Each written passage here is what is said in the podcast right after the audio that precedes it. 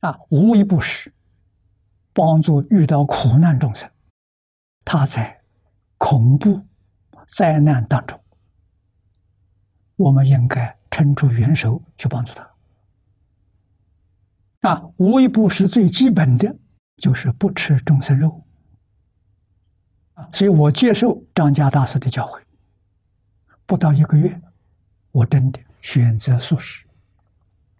啊，那个时候学佛大概半年，不再吃众生肉了，不再伤害众生，蚊虫蚂蚁都不可以伤害它。以后慢慢发现呢，这些小动物可以跟我们沟通。我移民到澳洲，在澳洲我住在乡下，房舍不够大，我在房子后面再盖了一栋，盖好之后，我第一天搬进去。睡了一觉，第二天早晨上洗手间，洗手间全是蚂蚁。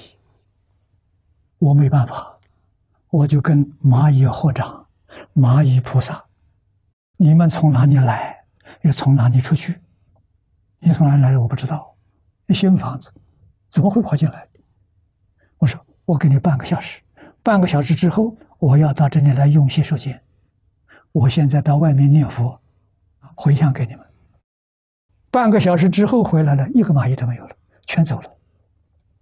我们可以跟他沟通的，很好商量，很好讲话。